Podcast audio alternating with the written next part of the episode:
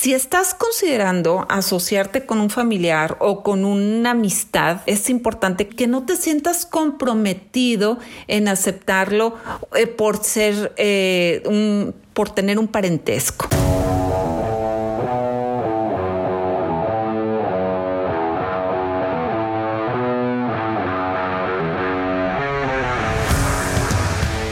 Coach de ventas, emprendedores, consultoría, éxito. Esto es el podcast de Carla García. Piensa en grande.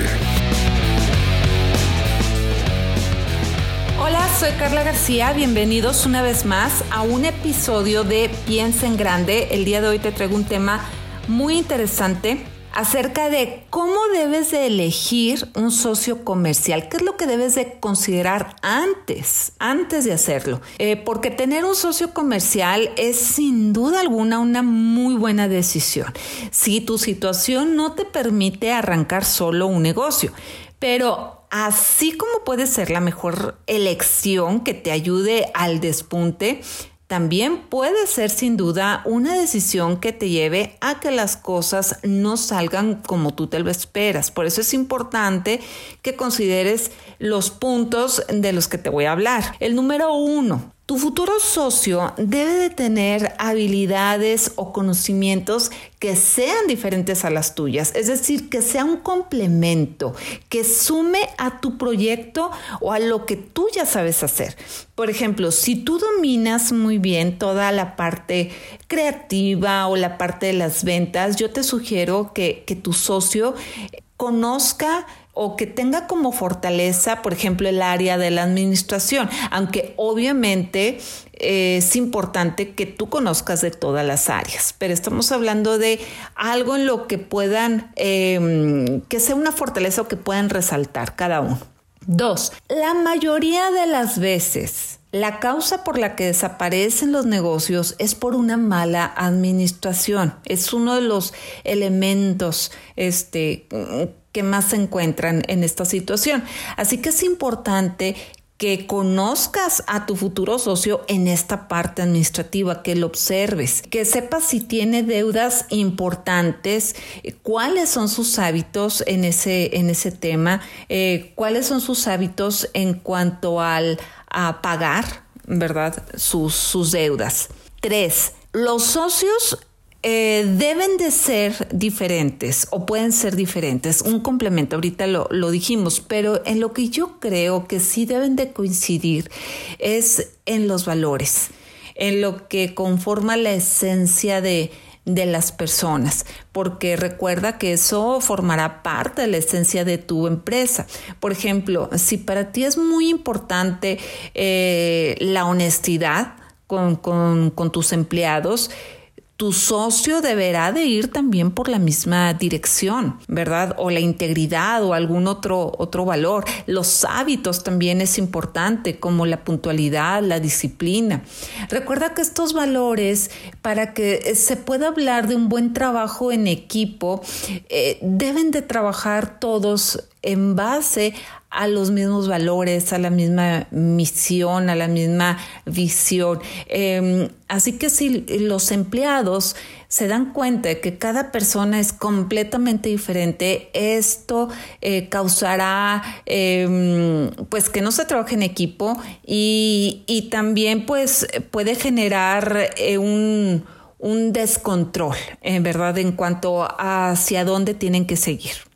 Cuatro, si estás considerando asociarte con un familiar o con una amistad, eh, es importante que tomes en cuenta todos los puntos anteriores y, que no te sientas comprometido en aceptarlo eh, por ser eh, un, por tener un parentesco, ¿verdad? En mi experiencia mm, he trabajado, me he asociado con, con familia y por eso te digo que va a haber momentos en donde habrán cosas en las que no estén de acuerdo.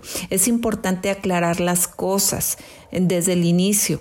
Em, tal vez por el tipo de relación eh, se haga difícil el poder hacerlo, porque puedes pensar o dejarte llevar por no herir susceptibilidades o, o querer evitar un enojo.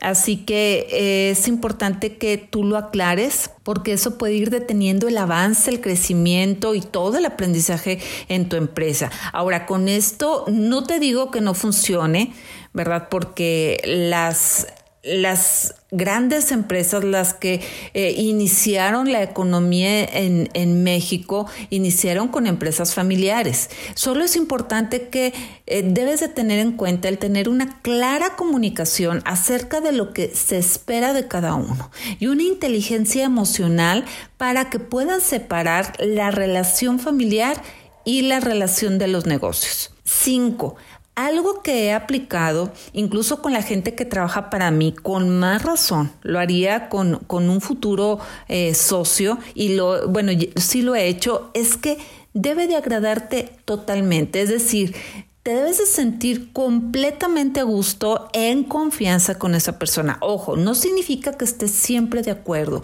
pero que tú te sientas eh, eh, eh, que es agradable su compañía, que te sientas a gusto, porque recuerda que vas a convivir con esa persona la mayor parte del tiempo, todos los días. Seis, deberás de estar dispuesto o ambas partes o, las partes que conformen esta sociedad en dejar todo por escrito, desde contratos, convenios, este, alguna modificación a, a su proyecto, documentos, etc. Esto obviamente les va a dar mucha más seguridad y formalidad a todas las partes. Siete, si eres una persona a la que no le gusta delegar o que mm, se le dificulta confiar en los demás porque tal vez el, trabajo en equipo sea una competencia que apenas está en desarrollo, te sugiero que pienses si es una buena idea el tener un socio, porque un socio es tu equipo es tu compañero y él podrá opinar y tomar decisiones a la par. Y si tienes conflicto con eso, se entorpecerá el avance de la empresa. 8. Analiza si es que en verdad lo que necesitas es un socio. Okay. Muchas veces eh, se piensa en un socio por la cuestión económica, pero infórmate de las posibilidades que existen en cuanto a este tipo de apoyos. Eh, hay programas de gobierno o hay financieras que te pueden ayudar con eso. Tal vez lo que necesites sea únicamente una mentoría, una asesoría, el tener un coach a tu lado.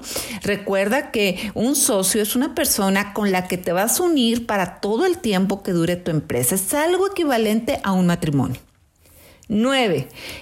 Disponibilidad de tiempo a la par. Si tú, por ejemplo, le piensas dedicar al 100% de tu tiempo o ya lo estás haciendo, tu energía, atención, eh, todo ese recurso humano que se necesita y la otra persona solo piensa, este, o no piensa hacerlo igual que tú, está a la mitad porque tiene un trabajo, porque tiene otro negocio, tal vez no funcione.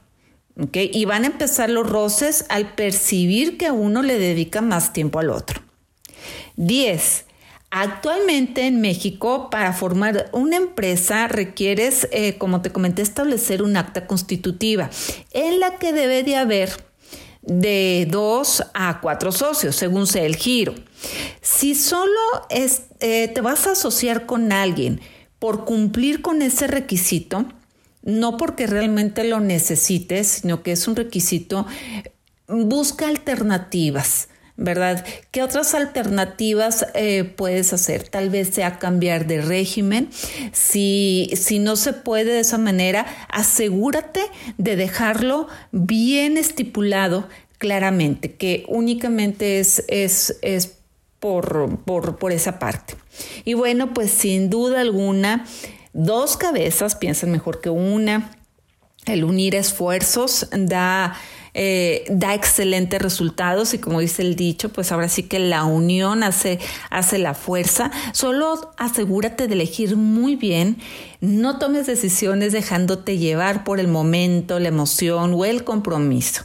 Así que eh, si piensas iniciar un negocio en sociedad, toma en cuenta estas recomendaciones que las, te las he compartido en base a mi experiencia, al, al, a mi experiencia que he tenido eh, con, las empresas que he formado. Así que te deseo el mayor de los éxitos en esta, en esta experiencia. Compárteme cómo te está yendo, si ya lo estás haciendo en sociedad. Sígueme en redes sociales para poder eh, compartir o sugerir o, o que me sugieras nuevos temas para abordar en Piensa en Grande. Se despide, soy Carla García.